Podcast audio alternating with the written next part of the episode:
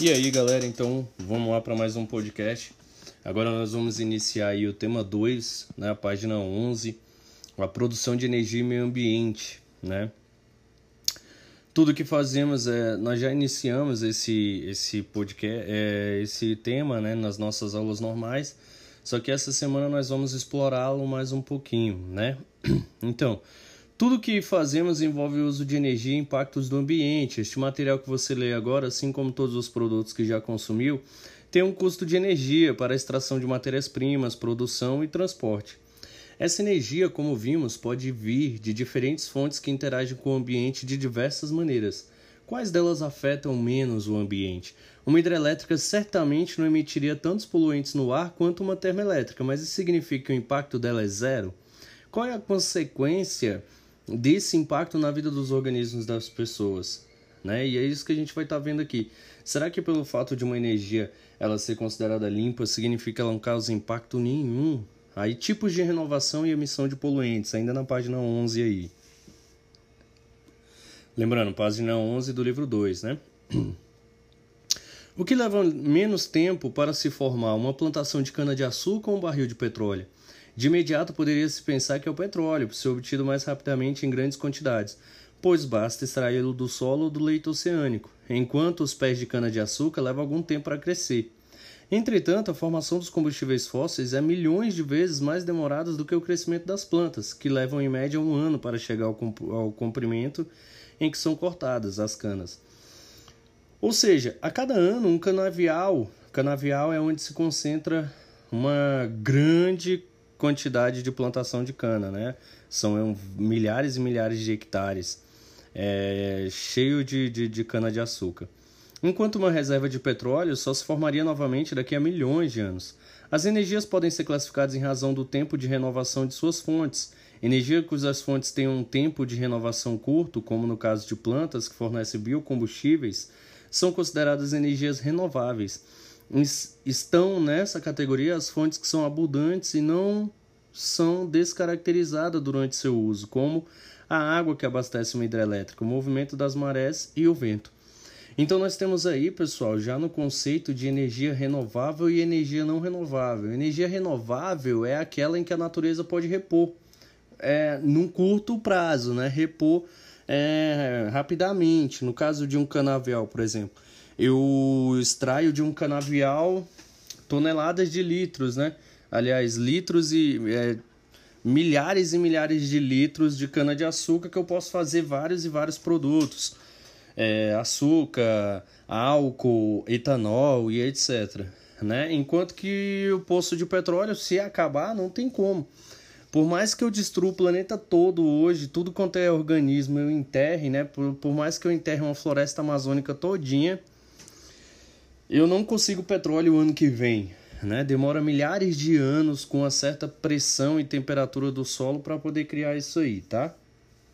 Então, não é rápido. Então, nesse caso, não sendo rápido, acaba. E se acaba, então é uma energia não renovável, beleza? E então nós temos a, aquilo que a natureza repõe com as, um certo período de tempo considerado rápido, né? É, eu tenho uma energia renovável, agora aquelas outras em que a natureza não consegue repor, eu tenho uma energia não renovável, como é o caso do, do petróleo. Tá? E aí depois na página 12 nós já vamos para emissão de poluição. Ou seja, eu tenho energias que elas vão liberar né, é, poluentes na natureza, como por exemplo as termoelétricas. As termoelétricas dependendo da forma como elas são introduzidas, né, as chaminés, a industrialização através da combustão, elas emitem poluentes né, na atmosfera, tá? Então são consideradas energias não limpas. Já, por exemplo, a produção de hidrelétrica, né, os carros elétricos, esses são considerados energias limpas, porque eles não vão estar tá liberando poluentes na atmosfera, não vão estar tá poluindo o meio ambiente, tá certo? Então nós temos energia limpa e energia não limpa. O que não significa que as energias limpas não poluam de maneira nenhuma, tá? Até mesmo porque na sua produção ela pode gerar um impacto muito grande. Continuando aí na página 12, Combustíveis fósseis e seus impactos. Na maioria dos países, uma das fontes energéticas mais utilizadas é a dos combustíveis, ou seja, materiais que armazenam energia química, transformada em energia térmica quando entram em combustão. Carvão mineral, gás natural e petróleo são substâncias chamadas combustíveis fósseis, por serem formadas no processo de fossilização de organismos mortos há milhões de anos. Já a lenha, os gases emitidos por animais de criação, os restos agrícolas, os óleos, o álcool derivado de plantas são chamados de biocombustíveis ou biomassa e são produzidos continuamente. Então, no caso, os derivados do petróleo já são poluidores, enquanto que os a, a, o etanol, é, a biomassa, né, que se chama gases produzidos pelo gado, que é poluente e tudo mais, mas tudo isso a gente também pode estar transformando em combustível e acaba que vira uma energia mais limpa, produz menos poluentes, tá? É, na página 13, combustíveis de origem orgânica têm carbono em suas moléculas e por isso o processo de combustão emite gases, como o monóxido de carbono, extremamente tóxico, e, os e o gás carbônico, que contribui para o efeito estufa. Outros gases, como oxigênio. Oxigênio. Aliás, desculpa, galera, foi mal. Outros gases, como óxidos de nitrogênio e enxofre, que causam a chuva ácida, também são gerados. Os biocombustíveis, como a lenha, bastante utilizado até meados dos anos 70, né, na, na Revolução Industrial, a combustão para movimentar as máquinas, o, o, as chaminés, as fábricas eram todas a carvão, tá? A lenha. E o carvão vegetal emitem gás carbônico na atmosfera. Como os biocombustíveis são originados de produtos vegetais ou de animais que se alimentaram dessas plantas, por exemplo, o gás metano, emitido por porcos e outros animais de criação, o carbono liberado após sua queima já, faz, já fazia parte da atmosfera antes de ser incorporado por esses organismos pelos processos de fotossíntese e alimentação. Em outras palavras, o saldo de carbono na atmosfera devido à queima de biocombustíveis é próximo de zero. Ainda assim, os biocombustíveis não estão livres de polêmicas. Ambientalistas argumentam, argumentam que as plantações voltadas para a produção de biocombustíveis ocupam lugar de cultivo de alimentos e que a expansão agrícola para o cultivo dessas plantas provoca o desmatamento de áreas naturais. Já os combustíveis fósseis, diferentes dos biocombustíveis, acabam colocando na atmosfera o carbono que estava aprisionado há milhões de anos em rochas ou no leito oceânico. Por conta disso, os combustíveis fósseis aumentam a quantidade total de carbono na atmosfera. Então acaba, pessoal, que aí a gente tem uma, um entendimento de que se eu tenho biocombustíveis, todo o processo de queima ele vai gerar carbono na atmosfera. Só que o biocombustível é um carbono que já estava na atmosfera.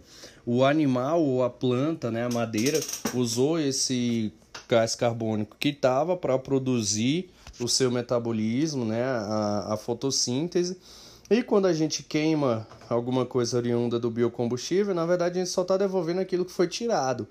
Agora, quando a gente queima do petróleo, do derivado do petróleo, na verdade, nós estamos recolocando na natureza um carbono que ela estava guardado há milhões de anos e que deveria estar guardado lá no fundo do subsolo, né? Enterrado bem no centro das rochas bem profundas mesmo. Que na época o planeta suportava, hoje ele já não suporta mais. Então esse carbono não era para estar tá sendo liberado na natureza, era para ele ficar escondidinho lá debaixo da terra, tá ok? Porque ele sendo liberado da forma como está hoje, a nossa atmosfera não vai aguentar. Aí nós temos aí então no finalzinho e outra coisa, pessoal, o impacto acaba sendo maior, né? Então, combustíveis fósseis vai estar tá gerando um impacto grande na natureza. Os biocombustíveis o impacto é zero, por quê? Não que ele vai deixar de produzir gás carbônico, mas é que ele vai estar tá liberando um gás carbônico que já estava na atmosfera. Ou seja, ela já estava acostumada a ter ele ali tá? É a questão do, por exemplo, você vai num evento, aí o evento fala, ah, nós somos um evento com zero emissão de carbono. Aí você fala, uai, mas tem churrasqueira aqui, tem um monte de coisa aqui, e tal, tem carro aqui dentro, tem combustível, não sei o que, como é que é zero carbono? Aí é zero carbono por quê? Porque o evento pode fazer o seguinte: ele pode pegar várias mudas, achar uma área de mata nativa, ou uma área pública ou particular de alguém.